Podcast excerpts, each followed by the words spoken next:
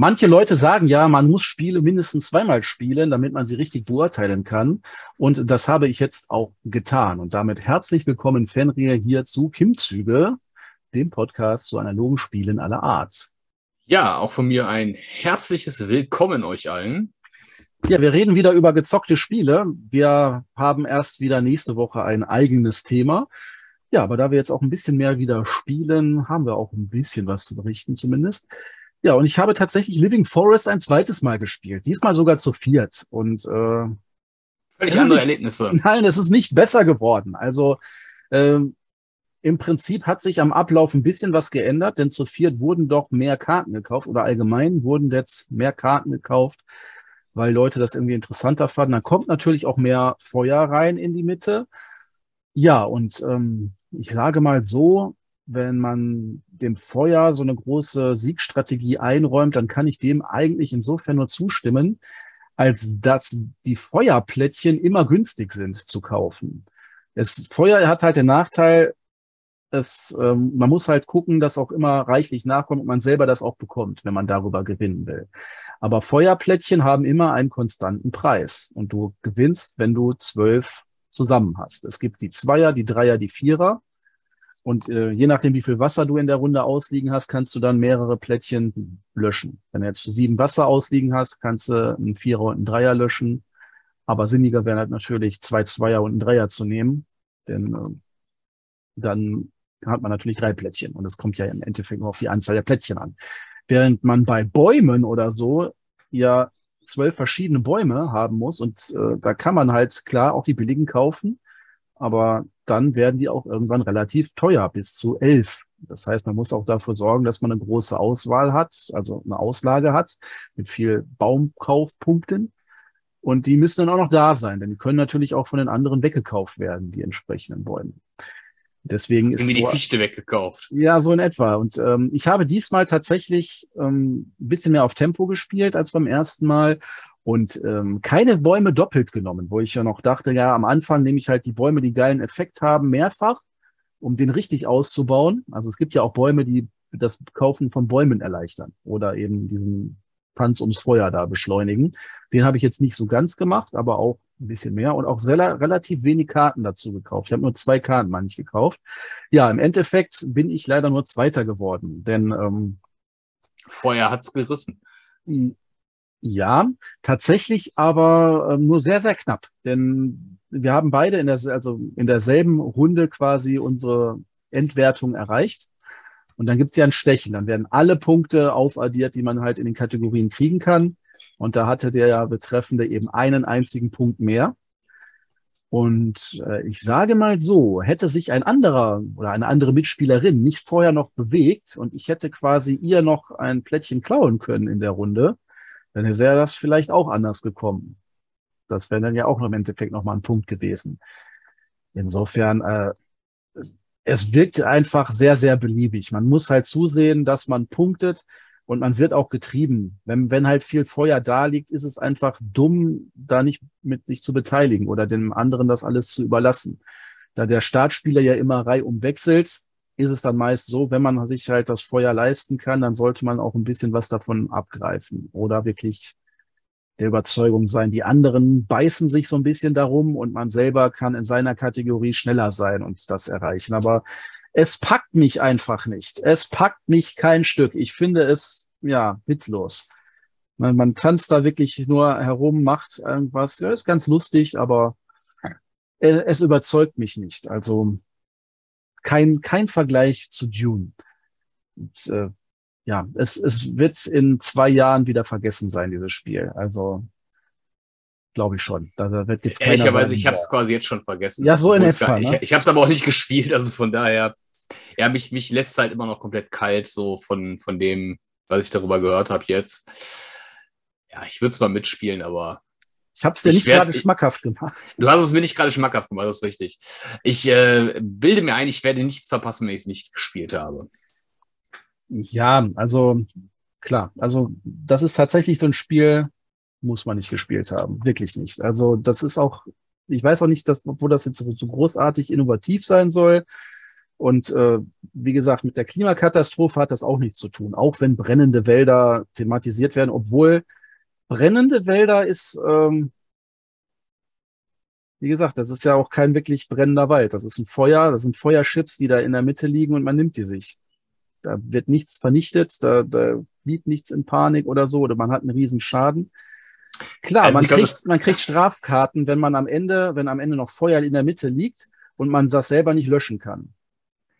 Wahrscheinlich also, ist es so als, als Spieler, sagt man so, oh, guck mal da oben, da oben, ja, ich sehe es, da schwebt das Thema vorbei. So in etwa, nein, also der Rest ist ja, wenn man also als Baumgeist oder was auch immer, Naturgeist seinen Wald da aufbaut, das macht man ja auch. Aber im Endeffekt, ohne Sinn und Verstand, du puzzelst das auf dein Tableau, wenn du halt Reihen voll kriegst, an gewissen Stellen kriegst du nochmal eine extra Fähigkeit. Deswegen macht man das dann. Oder Spalten, je nachdem. Also es gibt für eine Reihe in der Mitte extra Punkte. Dann gibt's noch für drei Spalten extra Punkte. Spalten sind halt leichter zu erfüllen, weil es nur drei sind. Und Reihen sind, meine ich, äh, fünf.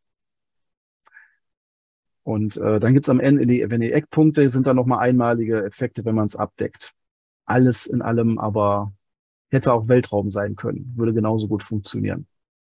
Irgendwelche Marssiedlungen erzeugen. Hätte genauso geklappt alles. Ne? Also ein Thema von Spielen lässt sich nun mal sehr, sehr leicht austauschen, wenn man so genug Fantasie mitbringt. Aber genug davon. Genug davon. Wir haben genug. Das Spiel hat eh schon zu viel ah. äh, Platz eingenommen. Und ich will es ja auch jetzt nicht zu sehr schlecht reden. Ne? Also hab Spaß und Freude damit. Gehen wir doch mal zum Spiel des Jahres. Habe ich am selben Abend nämlich auch gespielt, damit ich da die Lücke mal schließe. Also Cascadia, Plättchenwege spielen. Juhu. Und ich muss sagen, das hat mir mehr gefallen als Living Forest. Also das ist schon bezeichnend, wenn mir das Spiel des Jahres mehr gefällt und ich da mich auch geistig mehr reinhängen kann als hier beim Kennerspiel. Ja, äh, du kennst es auch nicht, nehme ich mal an. Nee, du hast, du hast mir davon erzählt, als wir unseren Spielabend hatten. Von daher so ein bisschen Einblick habe ich da drin. Ähm, aber ich bin erstmal grundsätzlich bei deiner generellen Einschätzung. Also wenn, wenn das äh, Spiel des Jahres irgendwie der spielerisch anspruchsvollere Brocken ist als das Kennerspiel, dann ist irgendwie gefühlt was nicht richtig gelaufen. Ne? Will ich jetzt nicht sagen. Nein, das habe ich nicht gesagt. Okay, nein, Gefällt aber du hast dich da, ja, du hast auch gesagt, du hast dich da geistig mehr reinhängen können. Ja, weil es mich mehr gepackt hat, einfach nur. Also okay. ich würde jetzt nicht sagen, du kannst natürlich bei äh, Living Forest deutlich mehr beachten. Du hast halt verschiedene Kategorien, du musst halt gucken, dass äh, alle anderen da nicht, nicht abhängen und so. Ja gut, bei Cascadia liegen da vier Plättchen aus und vier Tierschips und du nimmst halt immer ein Pärchen und äh, puzzelst das in deine eigene Auslage ein und versuchst dann möglichst große zusammenhängende Landschaftsgebiete zu machen. Und auf dem Plättchen sind halt Tiere aufgedruckt, die du, also die besagen, welche Tierchips du da platzieren kannst. Und diese Tierchips haben eben auch gewisse Bedingungen, die dann durch Karten von Partie zu Partie mitunter anders ähm, angegeben werden. Sei es, also was hatten wir? Beere, also wir haben zwei Partien gespielt mit untersätzlichen, unterschiedlichen Kartensätzen. Aber jetzt in, in der Grundeinstellung, sage ich mal, Bären wollen zusammen sein und da ringsum um ihre Gebiet keinen anderen Bären haben. Ja, und das musst du dann eben alles so miteinander verzahnt erfüllen. Dann wollen halt die Falken alleine sein und äh, die Lachse eine Reihe bilden, also beziehungsweise eine zusammenhängende Kette, die kann sich halt so rumschlängeln, während äh, die bei Pitti-Hirsche eben äh, dann eine wirklich gerade Linie haben wollen und Füchse wollen auch um sich herum halt möglichst viele unterschiedliche Tiere haben. Und dann kann man das halt so alles schön miteinander kombinieren. Und dann dazwischen muss das natürlich auch mit den zusammenhängenden Landschaftsgebieten passen. Dann gibt es nämlich eben fürs Größte immer noch extra also Punkte. Und wenn man selber das Größte überhaupt hat, auch nochmal extra Punkte. Ja, und dann kann man noch äh, so Tannenzapfenchips sich ergattern, wenn man halt gewisse Tiere auf gewisse Felder legt, die man so kriegt. Dann kann man halt die Auslage ändern. Also kann man sagen, ja, die drei tauscht mal aus. Oder man darf eben den einsetzen, um getrennt, also da den, das Tier und auch von, von einem anderen den das Landschaftsteil zu nehmen. All sowas. Also es ja. ist nichts, was, äh, wovon man sich fürchten müsste, wie es so schön heißt. Also sehr schön einfach runterzuspielen und dennoch kann man eben da ein bisschen taktisch agieren. Also was man eben von dem Spiel des Jahres auch so erwartet. Also das ist auch ein guter Titel und ich würde es jetzt auch nicht zum Kennerspiel hoch äh, klassifizieren oder so. Aber es macht einfach mir persönlich mehr Freude. Ist einfach so. Ja. Ich sag mal so, ich bin jetzt kein riesen Tile-Laying-Fan, aber äh, so Spiele tun meistens nicht weh. Ne? Also ich finde, das kann man eigentlich immer spielen, ohne dass einem das jetzt, äh, also man, man kann ja mal einen gewissen Spaß rausziehen, sag ich mal. Ja, es ist Spannung drin, weil man halt vielleicht auch darauf hofft, dass man gewisse Teile bekommt und dass kein anderer das wegschnappt oder eben darauf hofft, dass äh, was Passendes nachgelegt wird. Äh, ja, und. Ja. Was, was mich etwas irritiert hatte, ist die Frage, inwieweit das, also ich habe immer so im Kopf, dass das Kenner, äh, dass das Spiel des Jahres ja auch immer so einen, einen gewissen Innovationsaspekt beinhalten soll. Also dass man irgendwie damit gerne Spiele auszeichnet, irgendwas Neues wagen. Das habe ich jetzt in der Beschreibung nicht gesehen, dass da irgendwas, ich glaube, da ist, ist da irgendwas neu, irgendeine Kombination. Also es kommt mir alles so vor, als wenn ich das so oder so ähnlich auch schon mal, oder nicht nur so ähnlich, sondern exakt so schon mal bei anderen Spielen gespielt habe ja, vielleicht macht es es einfach gut.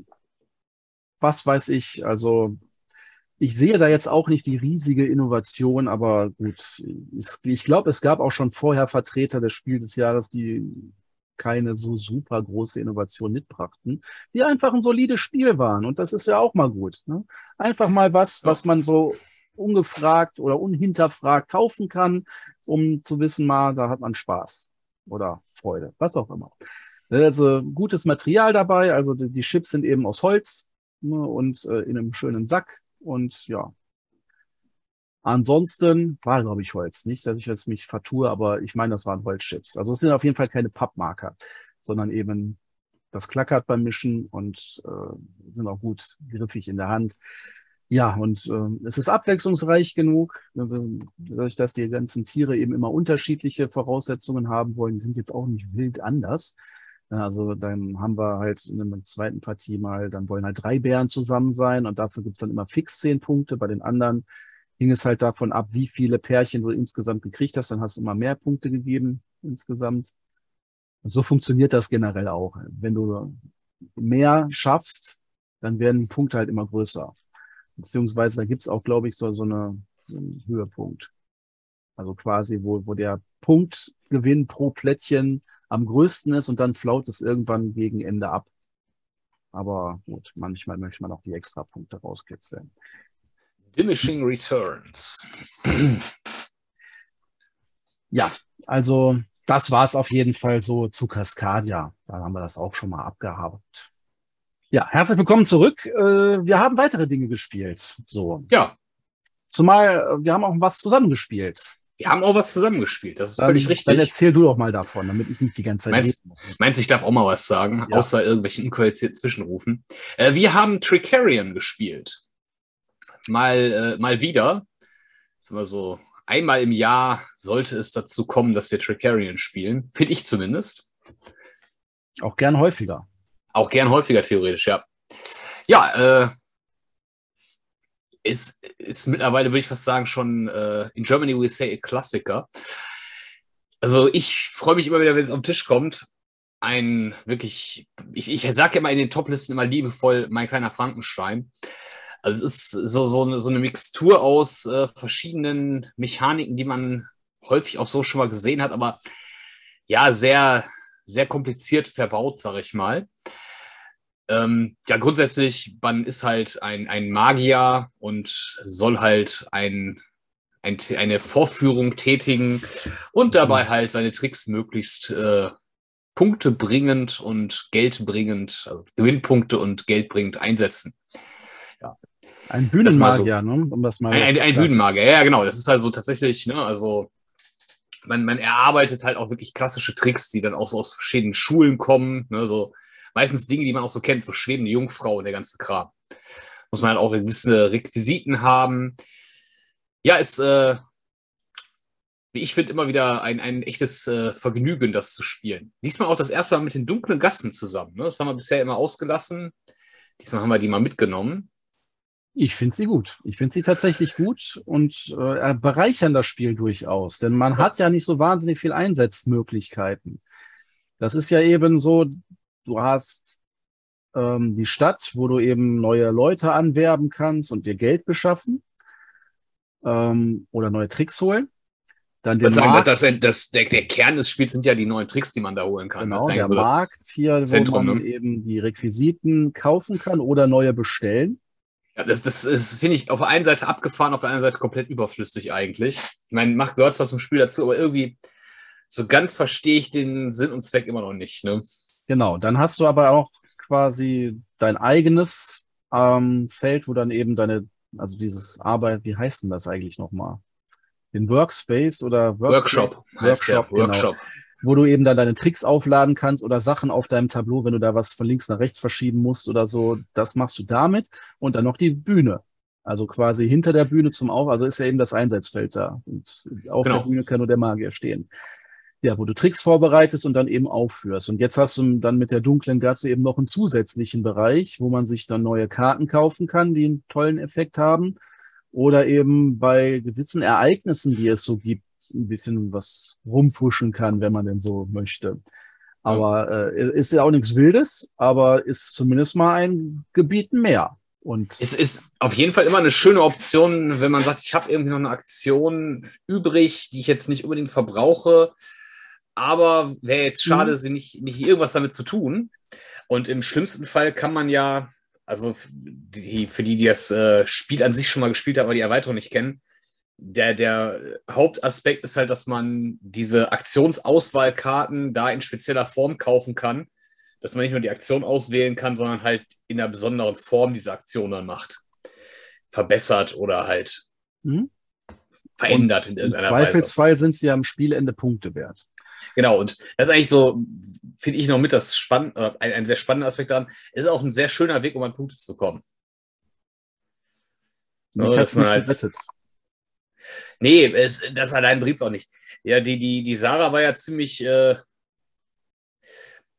ja, angepisst, ist übertrieben, aber man hat so rausgemerkt, äh, also was, was bei ihr, also es ist ihr Spiel, sie spielt das auch super gerne und spielt das auch vergleichsweise häufig wohl, also hat das schon relativ häufig gespielt im Vergleich. Und äh, ihr es liegt halt irgendwie am Herzen, dass man Punkte für die Assistenten bekommt. Und das fällt halt weg in der Erweiterung. Dafür kriegt man die Punkte halt für diese Karten, die man am Ende noch nicht ausgegeben hat. Es ist am Ende, glaube ich, was das angeht, relativ egal. Wenn man es weiß, dass es so ist, dann. Also ich könnte mir, kann mir nicht vorstellen, dass ich Assistenten kaufen würde wegen Punkten. Dafür bringen die einfach nicht genug Punkte, dass sich das rentiert mit dem passenden Stufe, äh, was ist das, 34, Level 34 Zauber, 34, 32, der, der Level 3 Trick, sag ich mal. Also mhm. die Tricks sind immer so, ne, Standard-Trick, Level 2, also Level 1 Standard, Level 2, Level 3 ist dann die Tricks, die am teuersten sind. Da muss man auch ganz viele Siegpunkte haben, um sie überhaupt bekommen zu können. Und die geben am Ende, auch wenn man sie erfüllt, auch noch Sonderpunkte da könnte ich mir eventuell vorstellen, dass da äh, eventuell interessant ist, wie viel, also da gibt es ja welche, die extra Punkte geben für Assistenten oder so. Dann rechnet sich das vielleicht. Aber ansonsten, die kauft man halt, weil man sie als Aktion braucht. Weil man irgendwie genau. ne, den, den Mitarbeiter braucht, weil der eine tolle Aktion kann. Oder einfach nur noch einen weiteren Gehilfen, weil man einfach generell mehr Aktionen braucht für das, was man vorhat. Ja, das finde ich ja eben sehr schön. Das ist ja ein Worker-Placer sozusagen.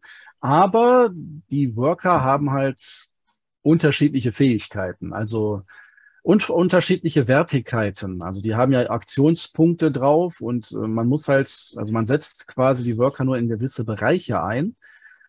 Gibt es halt verschiedene Felder, die dann besetzt werden, aber dann sagt das eben nur plus zwei Aktionspunkte oder eben minus eins oder sonst was, je nachdem, wo du da eben landest. Und dann kannst du dann eben da die Aktionen machen in dem Bereich. Und der Magier hat eben drei ist also der Stärkste, aber er ist auch der Einzige, der dann wirklich am Ende auf der Bühne stehen kann, um den Trick vollzuführen. Das heißt, wenn er irgendwo eingesetzt wird zum Arbeiten, kann er halt nicht auf der Bühne rumzaubern und dann macht er darüber in der Runde keine Punkte. Und äh, die das Assistentin kann dann eben noch mal ganz gut im hinter, hinter der Bühne äh, was machen. Die gibt dann extra Punkte für die Tricks und kann auch ja. Sachen ganz gut. Also hat zwei und aber A2 haben die besonderen eigentlich alle. Die ganz normalen Handlanger haben alle einen. Ne? Ja.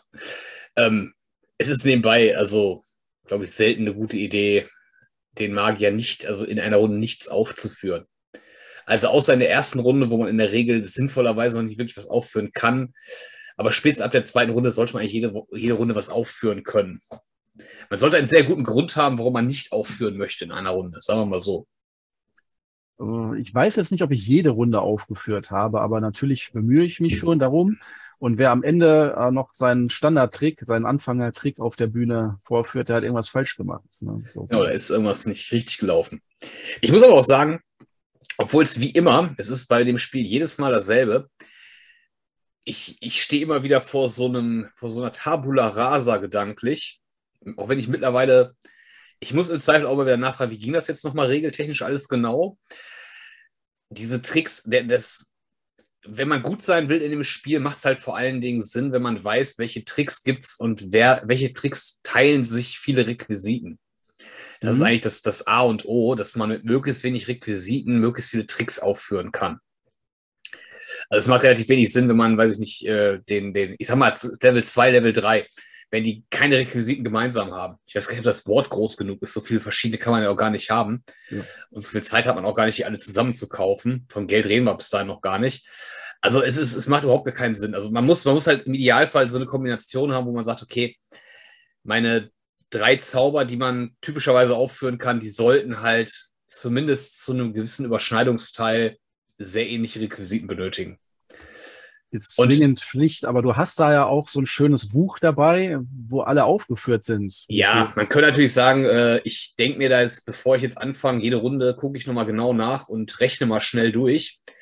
Nehmt euch mal ein Stündchen Zeit, ich mache dann gleich weiter den Zug. So, so kompliziert ist es doch nicht. Ich gucke halt äh, tatsächlich, was ist, er hat etwa die ja. gleichen Sachen und äh, was habe ich eventuell auch schon startmäßig vorgegeben und danach äh, suche ich mir das aus. Klar, wenn Hat du ja auch super äh, geklappt bei dir. Ja, ich habe keinen Dreier-Trick genommen, weil ich noch nie einen Dreier-Trick genommen habe. Das äh, reicht bei mir einfach nicht. Weil, aber wenn ich es drauf anlege, dann wird es halt passen.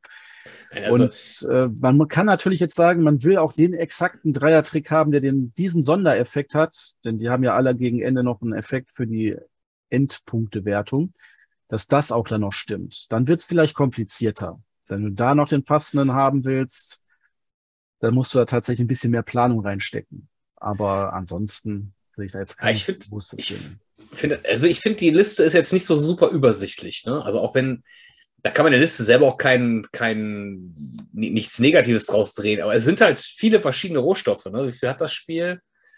Äh, 3, 6, 9 mindestens. Sind auf jeden Fall drei von jeder Kategorie, mindestens. Eher mehr.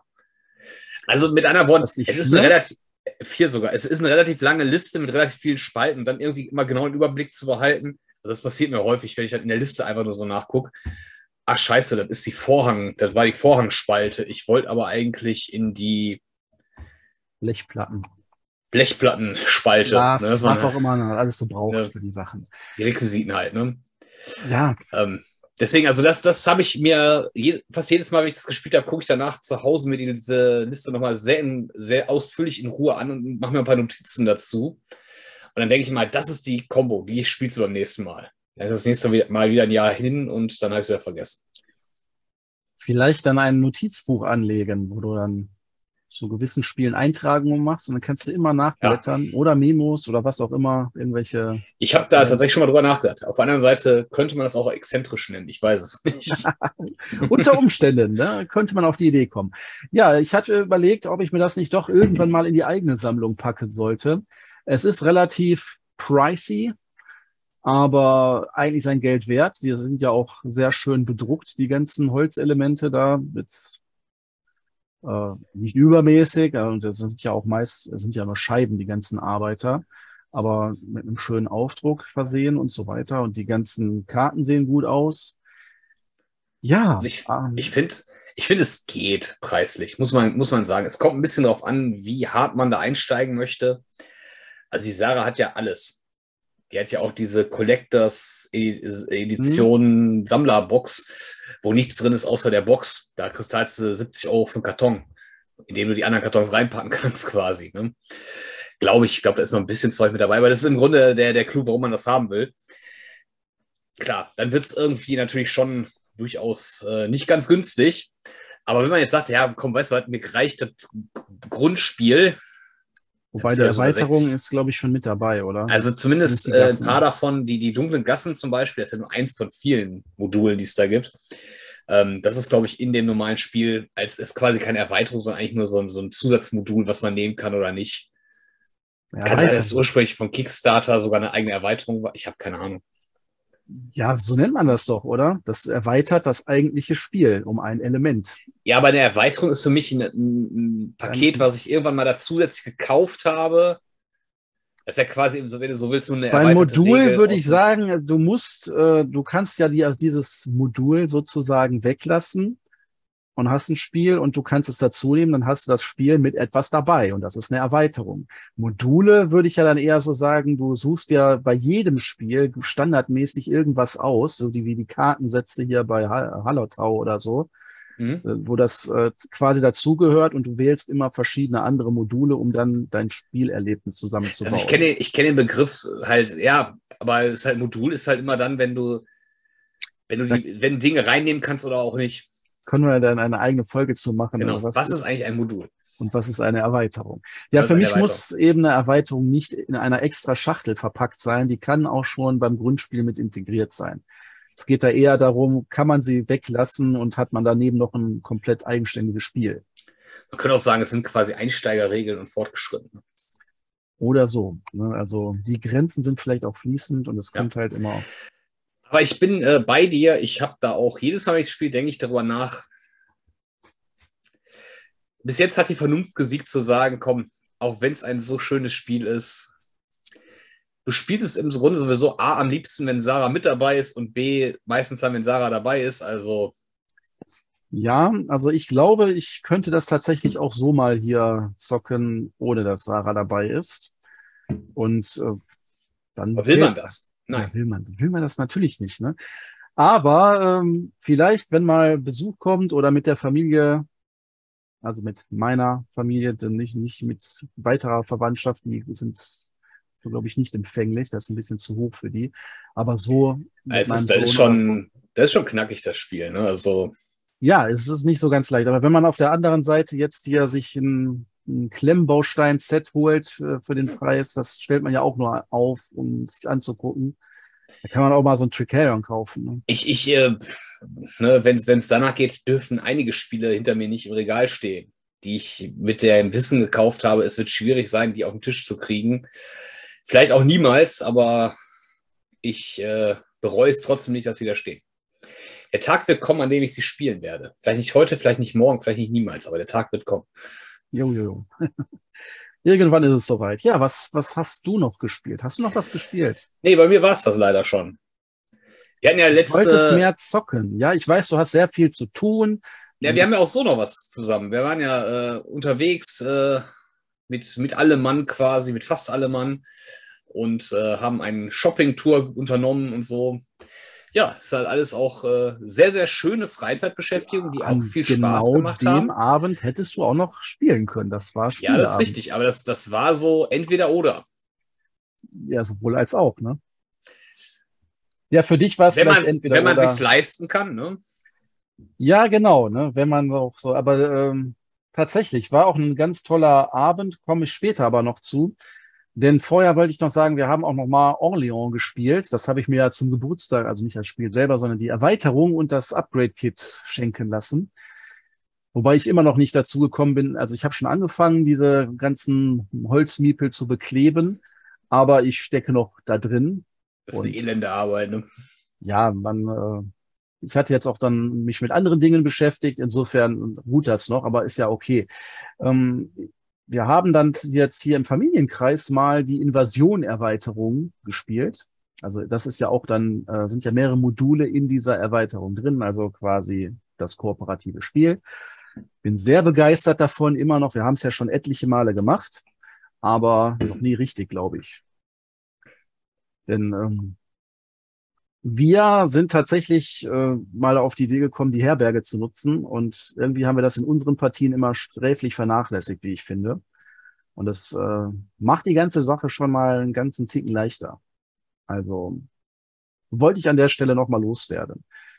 Hatte ich dir ja schon was zu gesagt, oder? Du hattest mir ja schon was zu gesagt. Ja, ja, genau. Das ist eben das Feld, wo man ähm, sich gegenseitig die Chips zu stecken kann. Aus, also quasi die Arbeiter oder Bürger, Bürger sind es nicht, Bürger sind die Plättchen.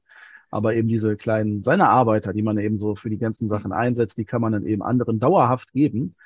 Und äh, so wird man sie erstmal selber los und eventuell können andere mit diesen viel mehr anfangen. Wenn die das also, wenn die einen zum Joker umfunktioniert haben, kann man ja Schiffer oder eben Gelehrte machen, dann äh, ja, was soll man dann mit denen? Die haben erstmal eine Begrenzung, wie viel sie sich selber von eigenen Aktionen nehmen können. Deswegen rüber mit denen und man kann sie auch sofort einsetzen. Und auch in anderen Situationen, wenn man mal sagt, ja, ich muss hier für die Aktion dringend nochmal so ein äh, wie heißt das, ähm, Kaufmann haben oder was weiß ich, und schwarzen. Mhm. Und äh, ja, dann hier rüber, nimm den, nimm meinen. Man kann sich ja im Zweifelsfall auch nochmal die zurückschicken. Aber das ist schon eine ganze Menge wert. Und äh, ja, ansonsten, es ist wie immer knapp gewesen. Und es hat wieder an den Bürgerplättchen am ehesten gehapert, aber wir haben es dann tatsächlich geschafft haben jetzt auch nicht äh, die super unlösbaren Aufgaben da gehabt. Wie, also ich war hier der General, der macht sowieso das, was man tun muss. Also der muss halt. Der ist sehr äh, dankbar, ja. Ja, was musste der haben? Ähm, du musst äh, eine Ritterleiste Rittern haben, genau, so durch sein quasi. Ne? Ja, im Prinzip gibt dir der, der nur Zahnräder. Vor, Zahnräder muss er haben, genau. Und, Will man äh, auch so viele wie möglich haben im Zweifel, ne? Kann nicht jeder, aber ja, dann macht er. Es ist quasi die, ähm, die Freifahrtkarte zu sagen, ich bin derjenige, der auf der Ritterleiste ganz weit vorne sein muss und ich muss auch die Zahnräder kriegen. Ja, so, so. ja es, ist, es ist auch so, äh, mit, mit großer Macht kommt große Verantwortung. Ne? Also es ist so derjenige, der auch mal dafür sorgt, der, der so ein bisschen im Auge behalten muss, äh, dass das Spiel A gewonnen wird am Ende und B eventuell auch schon mal einspringt, dass dann die anderen ihre Ziele erfüllen können. Ne? Ja, genau. Weil da genau. gibt es also andere, die wesentlich mehr, also wo, wo es nicht so ist, äh, dass deine Aufträge oder deine, deine persönlichen Ziele sowieso im, im, im, normalen Spiel miterfüllt werden, sondern die ernsthaft kämpfen müssen, die überhaupt voll zu kriegen, weil das halt echt äh, gar nicht so einfach ist. Ne? Man echt äh, was ja. leisten muss. Ne? Also mein Sohn hatte dann noch ich weiß jetzt, was Gelehrter ist es klar, also oder Bibliothekar, keine Ahnung, wie es genau hieß, aber auf jeden Fall die Rolle, wo er eben ganz viele Gelehrte braucht, weil er eben auf der Wissensleiste eben bis Stufe 5. Ich glaube, ich hatte auch einen, da gibt es auch einen, der ganz voll sein muss, aber der muss halt bis Stufe 5 und dann noch ähm, so ein Kontor irgendwo in einem ganz bestimmten Ort bauen ja. und so weiter. Aber das war jetzt auch nichts Wildes. Und das, ja, das sind auch so Sachen, das würdest du sonst eher nicht machen, sag ich mal. Also zumindest das Kontor, warum sollst das, du das da das bauen? Das ne? natürlich ne? nicht, aber dass man auf Gelehrte geht, das kann schon passieren, gerade weil man ja. die ja zu Jokern machen kann. Und das aber dass man ja jetzt die Leiste äh, zwanghaft vollkriegen möchte, ja, und, nicht äh, zwangsweise, ne? Mein Mann hatte eben tatsächlich dann diesen, den Bürger, mal keine Ahnung, auf jeden Fall derjenige, der seine eigene äh, äh, Leiste da hatte, wo man eben die ganzen Plättchen loswerden muss, die standardmäßigen, die vier. Also drei Bauern, drei ja. Händler, drei Schiffer, drei Handwerker. Finde ich da jetzt ist auch das nicht, auch ganz gut, dann eben das rüber zu schicken. Ja. Finde ich jetzt auch nicht super schlimm. Also, das ist auch so einer von denen, den nehme ich im Zweifel ganz gerne mit. Also, wenn du mir so eine Auswahl gibst, dann ist der sicherlich keiner, von denen ich sofort ablehnen würde. Der hat halt den Nachteil, dass er halt erstmal, der kann halt wenig bei, zu anderen Sachen beitragen, was das angeht, weil der natürlich erstmal damit beschäftigt ist, seine eigenen, also das eigene Tableau zu füllen du musst ja auch noch eine gewisse Anzahl, äh, ein, ein mögliches Bürgerplättchen bekommst du ja dadurch, dass du halt äh, in den Rat die Leute entsendest. Haben wir nicht gemacht tatsächlich. Das ist halt ja, weder die wenn, wenn, du mit, wenn, du wenn du beides machen möchtest, dann ist der nicht derjenige, der da jetzt federführend ist und äh, alles bestücken soll. So viele, der braucht ja ein paar Leute braucht er noch selber im Beutel, ne? Genau, aber dem kann man ja durchaus auch die ganzen Ungeliebten schicken, weil man ja vielleicht Händler nur genommen hat, um Gebäude zu bauen, aber die schwarzen Steine selber nicht haben wollte. Also dann halt rüber und ja. er kann die dann wegschicken. Was? Das ist wunderbar. Also man kann sich da gut absprechen. Und ich muss noch mal sagen, ich bin so begeistert, wie gut es da funktioniert, daraus ein kooperatives Spiel zu machen. Ja, definitiv. Ich, äh, kleiner Exkurs. Ähm, ist jetzt keine wirkliche News mehr, ist auf Englisch, glaube ich, sogar auch schon erschienen, aber ich bin sehr heiß drauf. Kommt, denke ich mal, Herbst habe ich, glaube ich, gelesen. Also ich denke mal, spätestes Spiel soll es hoffentlich da sein. Die äh, Viticulture World Erweiterung. Das mhm. ist ein sehr ähnliches Konzept, dass man halt äh, aus Viticulture in dem Fall ein kooperatives Spiel macht, was wohl auch gut funktionieren soll. Also das ist, äh, wartet natürlich noch auf eine Testpartie. Ich spoiler mal, das Ding muss ich haben. Das ist ein, ein Ja, Blindkauf sozusagen, wobei auch, ganz wild ist es ja gar nicht mehr. Ja.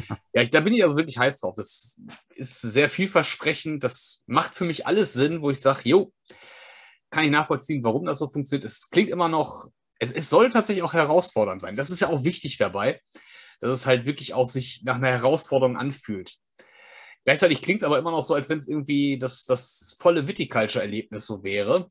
Das ist ja das, was Orleans so, so, so hervorragend schafft. Dass du halt wirklich, egal ob du es normal spielst oder halt im, Kooper im kooperativen Modus, dass du nicht im Kopf wirklich umswitcht so richtig, sondern du spielst immer noch das gleiche Spiel. Es fühlt sich auch immer noch so an, es macht immer noch denselben Spaß, dieselben Dinge zu machen. Du sitzt halt gemeinschaftlich gegen das Spiel äh, empfindest quasi. Das Ja. ist äh, herausragend. Ne? Habe ich, hab ich bisher so nirgendwo erlebt, ne? dass du halt wirklich so, so, so ein Euro-Mechanismus so in einem ähm, Koop hast. ja, wir haben das Spiel jetzt aber auch schon mehrere Male gelobt und es wird Ja, das kann man aber auch nicht oft genug unseren- machen. Ja, ich weiß das natürlich. Natürlich, gewisse Spiele muss man auch immer wieder mal ins Gedächtnis rufen, dass die Leute da auch mal sagen, ja, können wir auch mal wieder zocken. Auch alte Spiele haben es Mhm. immer noch drauf. Vielleicht haben die Leute auch das Spiel gar nicht. Weder, also noch nicht mal das Grundspiel sozusagen. Dann Ja, äh, dann kauft euch das mal. Ganz los. Genau.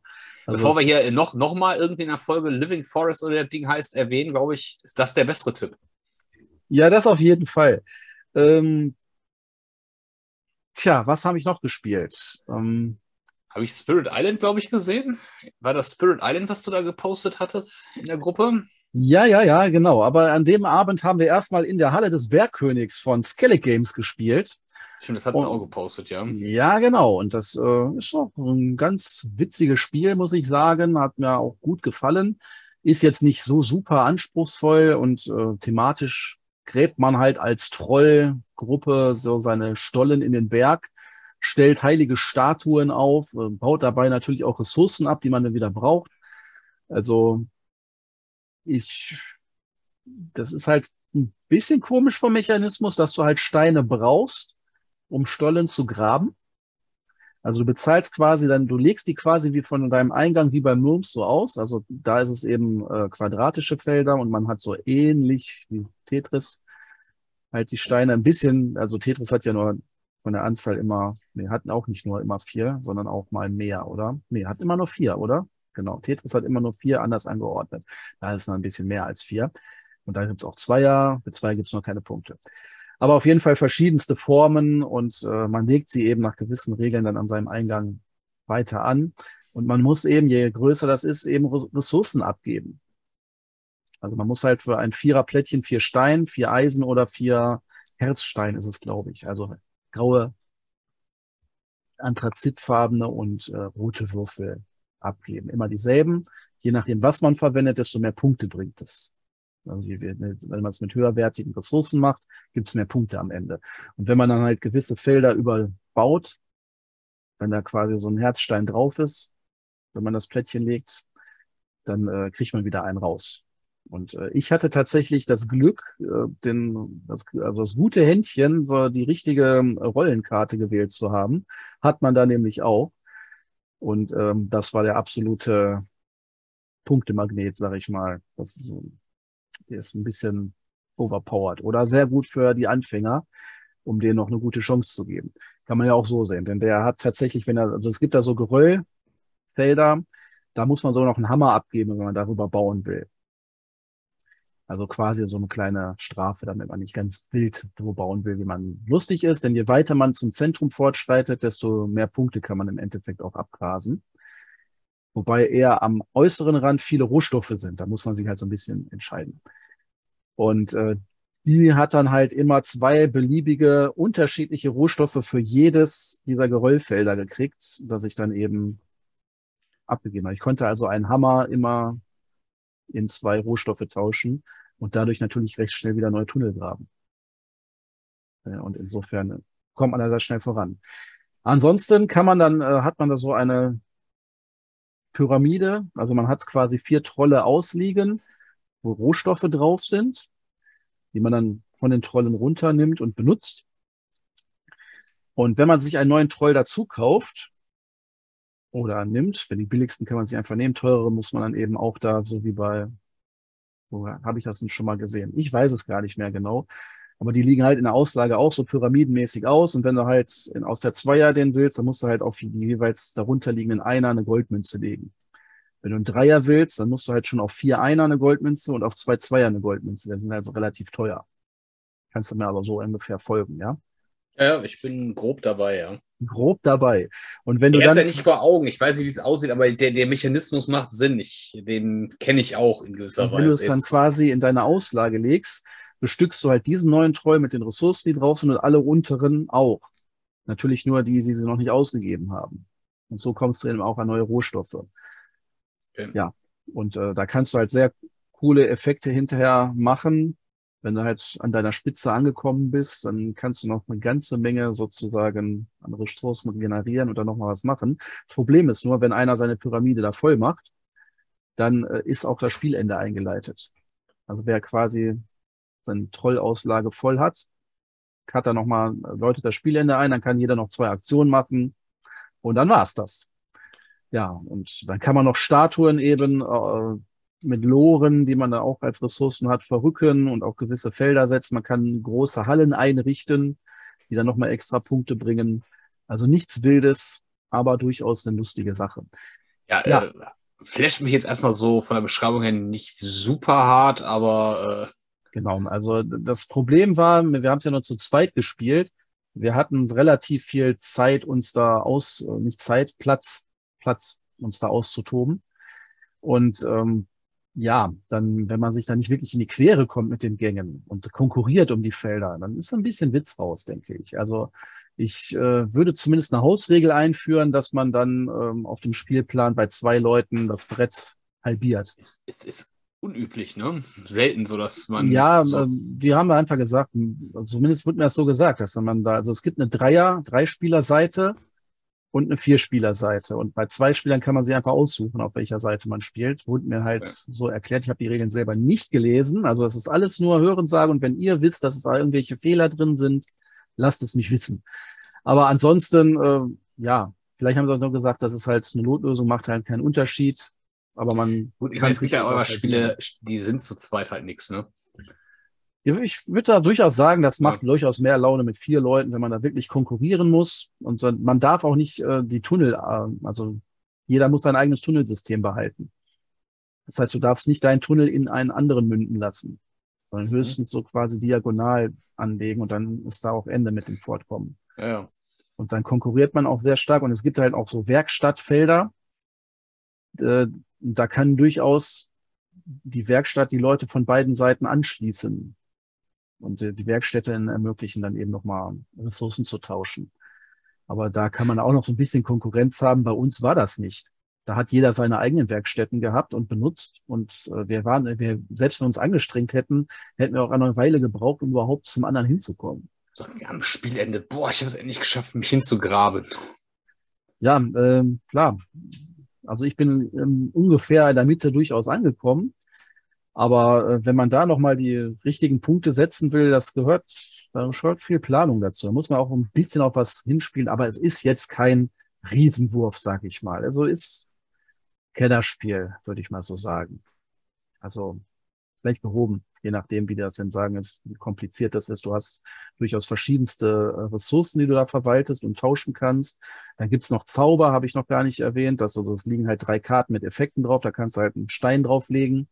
Also ein Kristall, was weiß ich, wie die heißen. Also so ein Glas, Plastik, Deko-Steinchen. Kennst du ja, diese Diamantdinger, ne?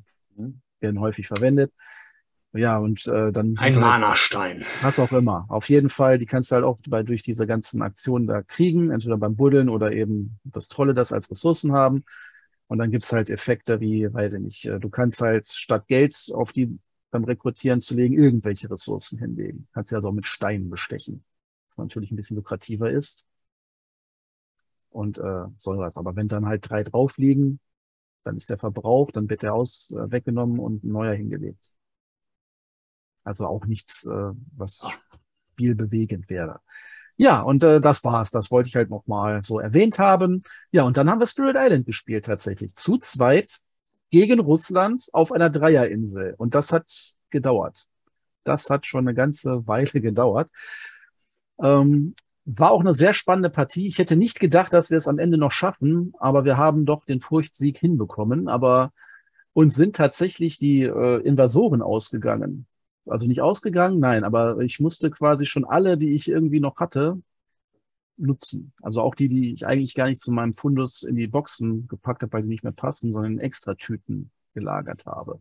Denn Russland hat ja den Effekt, dass man die äh, Entdecker nicht einfach so töten kann, sondern wenn ein Einzelner getötet würde, flieht er einfach in Nachbargebiet. Und dann sammelt sich das natürlich übelst an. Wenn halt mehrere in einem Gebiet angegriffen werden, dann wird halt immer nur einer vertrieben und der Rest wird halt weggenommen. Aber das schaff mal. Wir hatten jetzt ja, glaube ich, auch nicht so die Geister, die sehr viel Flächenschaden machen und so. Ja, also das, das war voll. Ich weiß ja nicht, du hast sicherlich das Foto ja auch gesehen. Das dürfte ja. Ja, ich habe es ich hab's gesehen. Ne, das äh, Problem ist immer bei, bei, bei äh, Spirit Island, ich, ich, ja. Ich sehe das Bild und kann dir nicht sagen, ob du gerade gewonnen hast oder nicht hätte man da, und der, jeder, der es gesehen hätte, würde auch sagen, was, das ist eine verlorene Sache. Aber wir haben halt äh, einen Furchtsieg errungen. Mit einer Dreierinsel hast du aber tatsächlich den Nachteil, dass du eben fünf Furcht pro Spieler hast, statt vier. Also es dauert halt länger, bis halt äh, alles durchgerückt ist und eine neue Karte kommt. Und dann kam nochmal der Vorteil, wenn man so will, dass wir, als die Insel das erste Mal verödet wäre, eine noch blühende Insel gekriegt haben. Das ist ja mit der Erweiterung zerklüftete Erde so, dass dann eben nicht sofort die Insel verödet, sondern hast du halt bei einigen Karten Glück.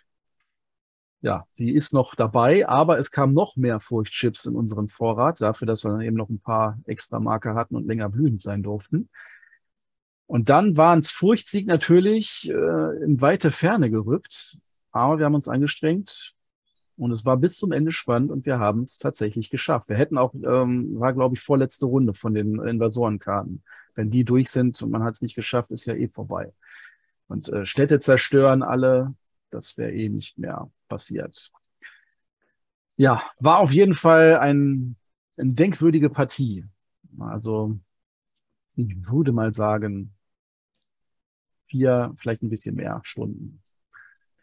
Ja, das, das, ist, ist, das dauert Spirit eigentlich ja immer. Also von daher. Für eine Zweierpartie schon, schon lange. Also ich würde mal sagen, wir, hätten wir nicht Russland genommen, dann hätte es, äh, wäre es ruckzuck vorbei gewesen. Weil dann, so viele Entdecker, das ist ja eben der Effekt, erstmal, erstmal, die werden vertrieben und die machen noch zwei Schaden. Das heißt, ein einzelner Entdecker, der normalerweise gar nichts an Bedrohung bringt, kann Land veröden. Und äh, man kriegt die ja eben auch nicht weg. Sonst kann man ja immer spielen darauf, dass man die eben zerstört und dann können die nichts Neues hinbauen. Aber wenn die nur vertrieben werden, dann bleiben die ja und äh, es wird immer voller auf dem Brett sozusagen. Kommen, um zu bleiben. Genau, und dann äh, bauen sie natürlich auch umso fleißiger. Du kannst da auch echt nicht darauf bauen, dass du irgendwie mal so ein Gebiet äh, befreien kannst, um sich davon auszubreiten. Das ist ja auch gerne beliebte Taktik, um dann eben zu sagen, ja gut, sorgen wir erstmal dafür, dass die in dem Teilbereich nichts Neues mehr bauen. Das, ist, ähm, das, das finde ich auch, macht am meisten Spaß einfach, ne? Ja, also klar. Also das bei Spirit Island ist immer das Problem, dass ich immer so das, ähm, ich fühle mich da immer unnötig getrieben. Klar, die kommen natürlich auch äh, immer wieder von den Küsten ja. neu an. Ja, das ist, glaube ich, man kann da was auch gegen unternehmen. Ah, kriege ich es krieg noch hin, was war's? ich glaube, was, was mich am meisten immer gestört hat, war die Reihenfolge. Dass ich irgendwie quasi. Oh Gott, ich, schnellen und langsamen Aktionen. Ne? Das heißt, erst machst du deine schnellen Aktionen, dann sind die äh, Invasoren dran und dann kommen die langsamen Aktionen. Ja, also da muss man so ein bisschen mitdenken. Ja, es, es war auch so dieses, dieses Mentale, dass ich irgendwie, die, haben die, kommen die am Ende nochmal wieder? Also hatten, hatten die immer die letzte Phase? Nein. Das kannst du aber spielen. Also es gibt halt Szenarien, die halt quasi. Ich habe immer so einen Hinterkopf gehabt, das war so dieses, dann, dann denkst du, so, jetzt haben wir doch hier endlich mal Ruhe. Jetzt kann ich doch mal hier zweimal durchatmen, bevor jetzt wieder, äh, wo kommen die jetzt auf einmal alle schon wieder her? Und warum haben die da ja, schon wieder eine Stadt ge gegründet? Und, äh? Ja, gut, das ist, da muss man halt äh, gucken, aber vielleicht da, das Bauen passiert nicht überraschend. Das Bauen siehst du ja. Du siehst, also du kannst es höchstens verhindern mit deinen schnellen Aktionen, aber überall, wo sie, du siehst in der Auslage, da werden sie in der Runde bauen und die Gebiete musst du dann halt noch frei bekommen, wenn du es verhindern willst. Das äh, Interessante ist ja eben, dass du mit den langsamen Aktionen, du spielst ja am Anfang deine Karten aus und wenn du vorausschauend genug planst, kannst du quasi so eine Karte ausspielen, zerstöre ein Dorf und damit dann ein Dorf zerstören, was noch am Anfang, als du die Karte gespielt hast, noch gar nicht gebaut wurde. Sondern du weißt ja, die bauen ja in der Runde und dann, dann bauen sie dann halt wahrscheinlich ein Dorf rein. Das ist ja nicht zufällig, ist ja auch alles festgelegt, in welcher Reihenfolge die was bauen. Ja, und dann kann natürlich dir noch irgendeine komische Ereigniskarte einen Strich durch die Rechnung machen. Wenn die dann sagen, ja, Dörfer äh, können jetzt in der Runde nicht zerstört werden, gibt's glaube ich nicht. Aber meinetwegen, du meinst, du machst irgendwie Schaden und äh, machst zwei Schaden in einem ja. Gebiet und dann sagt das die Karte, ja, die haben aber Widerstandskraft plus eins die Runde. Was, was hasse ich wie die Pest, ne? Kannst du ja, das ist ja eben modular. Da kannst du ja die einzelnen Sachen durchaus weglassen. Kannst sagen, du spielst ohne Ereigniskarten. Es gibt ein Szenario, das tatsächlich darauf ausgelegt ist, dass du abwechselnd dran bist. Das heißt, und du kannst dann auch wirklich ähm, sagen, ich bin mit meinen beiden Aktionen vor den Invasoren dran. Also machst erst deine schnellen, dann deine langsamen und dann kommen erst die Invasoren, dass man eben abwechselnd dran ist, wenn einem das so besser liegt. Aber ich finde eigentlich das einen ganz netten Effekt. Manchmal verflucht man es natürlich, wenn wir es genau andersrum haben, aber so ist es ja immer. Irgendwas ist immer. Irgendwas aber, immer, ja. Ja, aber da kann man ja tatsächlich vieles ganz modular gestalten. Du kannst die Schwierigkeit anpassen. Die Invasoren haben verschiedene Level, die man halt spielen kann. Äh, du kannst halt auf der thematischen Karte spielen, das so ein bisschen schwieriger ist, aber finde ich so abwechslungsreich. Du kannst eine größere Insel machen jetzt, du kannst die Insel zu Archipelen machen. Das heißt, die sind halt getrennt vom Meer, die einzelnen Landabstriche. Ja, oder eben ein Szenario nehmen, was die Sache eben modifiziert, leichter, schwieriger macht. Alles, was du willst. Und du eben auch, wenn du Bock drauf hast, lässt du halt die, die Ereigniskarten weg. Ich meine, es, ich, ich will gar nichts dagegen sagen, aber mir ist alles viel zu viel. Ne? Da gibt mir doch einfach ein Spiel, wo er sagt, hier ist es. Spiel das jetzt, hab Spaß damit. Manchmal will ich auch einfach gar nicht vorher mit drei Stunden überlegen, was möchte ich denn jetzt haben für eine Einstellung. Das ist so der, so beim, beim Computerspiel, wie ich aber sage, ja, komm, mach random. Ja, kannst du ja. Kannst du ja. Lässt du einfach ja. alle, keine Invasoren, keine, kein Szenario, ganz normale Grundeinstellungen. Ja. Ist für Anfänger sicherlich auch noch eine Herausforderung. Aber ich finde eben, dass du musst da schon um, die Schwierigkeit anziehen können. Also von der Grundspiel, also von dem, was ich jetzt als schwer und herausfordernd empfinde, da kannst du nicht das Spiel mit lernen. Das wäre viel zu frustrierend und auch viel ich zu viel das, zu beachten. Ich finde das Grundspiel schon viel zu frustrierend, ehrlicherweise. Ja, das ist es ja eben. Wenn du quasi nach und nach lernst, wie du die Geister zu spielen hast, wie du das Spiel generell zu spielen ja. hast, dann wird es also eben leichter ja, und dann ist aber, das in, nicht mehr schwierig.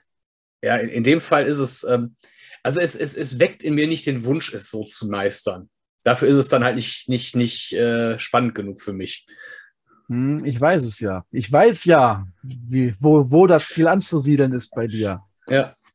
Ich finde auch alles, an, alles andere ist auch völlig überbewertet. Also es ist ein gutes Spiel, um Gottes Willen. Also ich, ich spoiler mal, äh, wir werden das, wenn wir mit unseren Top-Listen, es wird bei mir auf der Liste drauf sein. Ja, genau. Wäre, glaube ich, sogar noch besser, wenn es gar nicht bei dir auf der Liste drauf wäre, als da, wo es ist. Ich finde, es wird dem Spiel völlig gerecht. Wir führen das jetzt nicht weiter aus, damit ja, wir wollen ja niemandem die Spannung geben. Ja, und genau, deswegen, nur deswegen, weil um euch nicht die Spannung zu rauben, wir sind tatsächlich mit unseren Listen vorangeschritten. Ja, ich muss die ganze Sache noch zu Ende schneiden und wir haben auch noch nicht alle Teile aufgenommen, aber wir sind jetzt ungefähr, wir sind bei der Hälfte, über die Hälfte. Ja, etwas über die Hälfte jetzt, ja. Genau. Der 77 Lieblingsspiele. Ja, das ist ein riesiger Aufwand. dass jeder Teil dauert in der Aufnahme sicherlich so um die Stunde.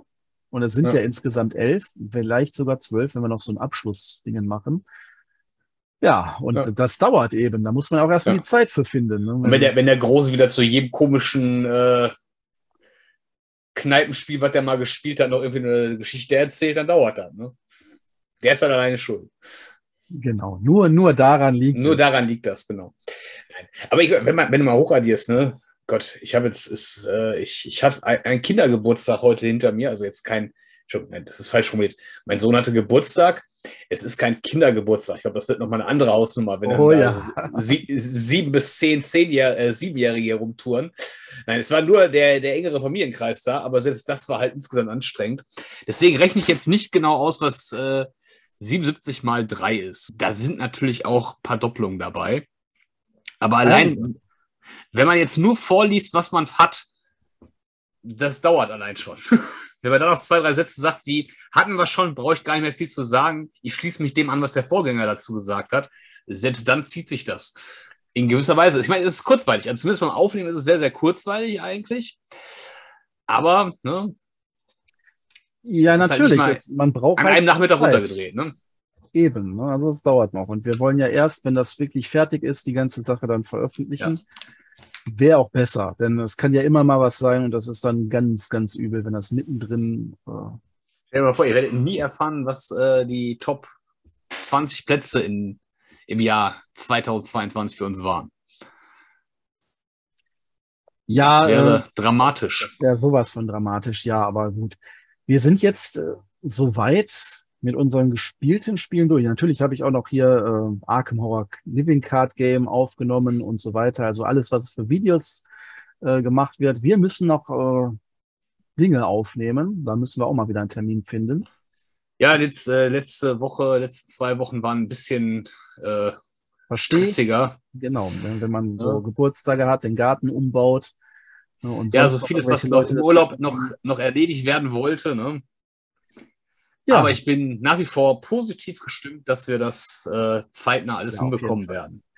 ja, Ja, Ze- aber zeitnah, wir, du hast ja am Anfang schon erwähnt, ähm, beim nächsten Mal wird es ja eine hoffentlich äh, eingängigere Diskussionsrunde werden.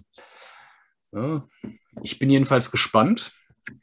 Ja, genau. Beim nächsten Mal wollen wir tatsächlich über das Thema Komplexität von Spielen reden. Also, wann Ein sind viel- Spiele komplex ein- oder genau, was ein ein-? Ein viel zitierter Begriff und äh, da hat sich so bei mir so der Gedanke eingeschlichen, vielleicht sollte man, vielleicht sollte ich einfach nochmal, vielleicht, vielleicht sollte man mal drüber reden. Ne, wenn man so häufig hört von Leuten, was angeblich komplex ist, wo ich mir denke, wir haben eine andere Vorstellung davon, was Komplexität ausmacht.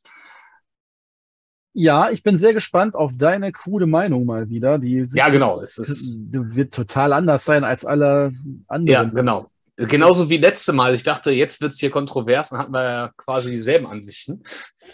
Ja, so ein Gewissen ist immer so eine graduelle Sache und ist ja auch mal gut, sich ähm, dann auszutauschen, abzuklären, wie weit unterscheidet man sich, wo hat man Überschneidungen. Es ist ja meistens so, dass man gewisse Bereiche hat, wo es dann ähnlich ist und in einigen Punkten dann eben auseinandergeht.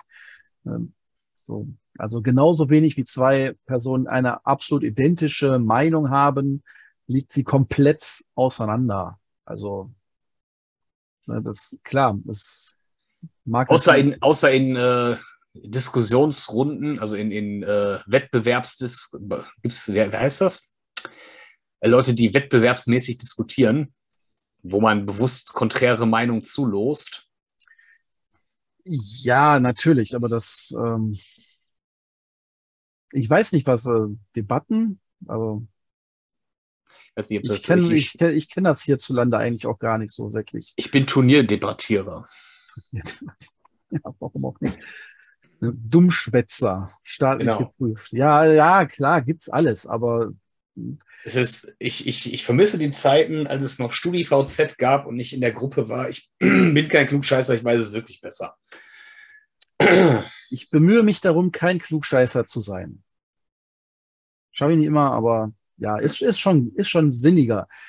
Aber es geht ja nicht um Klugscheißerei, aber äh, Es geht einfach um die Wahrheit, die ich äh, halt nun mal verbreite. Ja, aber im Endeffekt sollte man immer sich die Frage stellen, bereichert der Einwand, den man da jetzt hat, die Sache wirklich? Lernt das Gegenüber da wirklich was raus oder geht es nur darum, zu demonstrieren, was ich alles für schlaue Sachen weiß? Meistens ist es doch Letzteres und das kann man sich dann in der Regel klemmen. Ja. Also, gerade online, da muss man nicht wildfremden Leuten irgendwelche Kritik unter die Nase reiben, die sie nie gewollt haben oder so. Aber es ist doch, es ist doch äh, das Kernwesen eines Deutschen, den anderen belehren zu wollen. Ja, aber dann kann man sich auch dessen bewusst werden und sagen, das machst du dann A, wenn da, du danach gefragt wirst. Und äh, B, wenn es die Sache wirklich weiterbringt und es notwendig ist. Klar. Wir driften ab. Genau, wir sollten Was- vielleicht äh, zum Ende kommen. Ja, was, was daran liegt, dass ich komplett übermüdet bin und äh, wenn ich jetzt nicht weiter rede, schlafe ich auch direkt eins ungefähr. Und deswegen äh, glaube ich, werde ich jetzt auch nahezu zeitgleich mit dem Podcast ins Bett gehen. Mit dem Podcast. Mit dem Podcast. Mit Beendigung der Aufnahme wirst du ins Bett fallen. So. Ich nehme ein Mikro mit. Ne? Guck mal, das Kabel müsste lang genug sein. Ja gut, dann, dann von da aus mal weiter. Dich Genau. beim Schlafen hören. Genau. Werd, Frau und Kind werden sich freuen. Ja, Ich äh, muss mal gut. kurz Licht an für die Beleuchtung. Wir bedanken uns auf jeden Fall fürs Zuhören. Danke an alle, die den Kanal unterstützen. Das ist sehr, sehr lieb.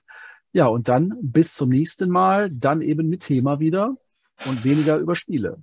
So sieht's aus. Macht's gut. Bis dahin. Ciao.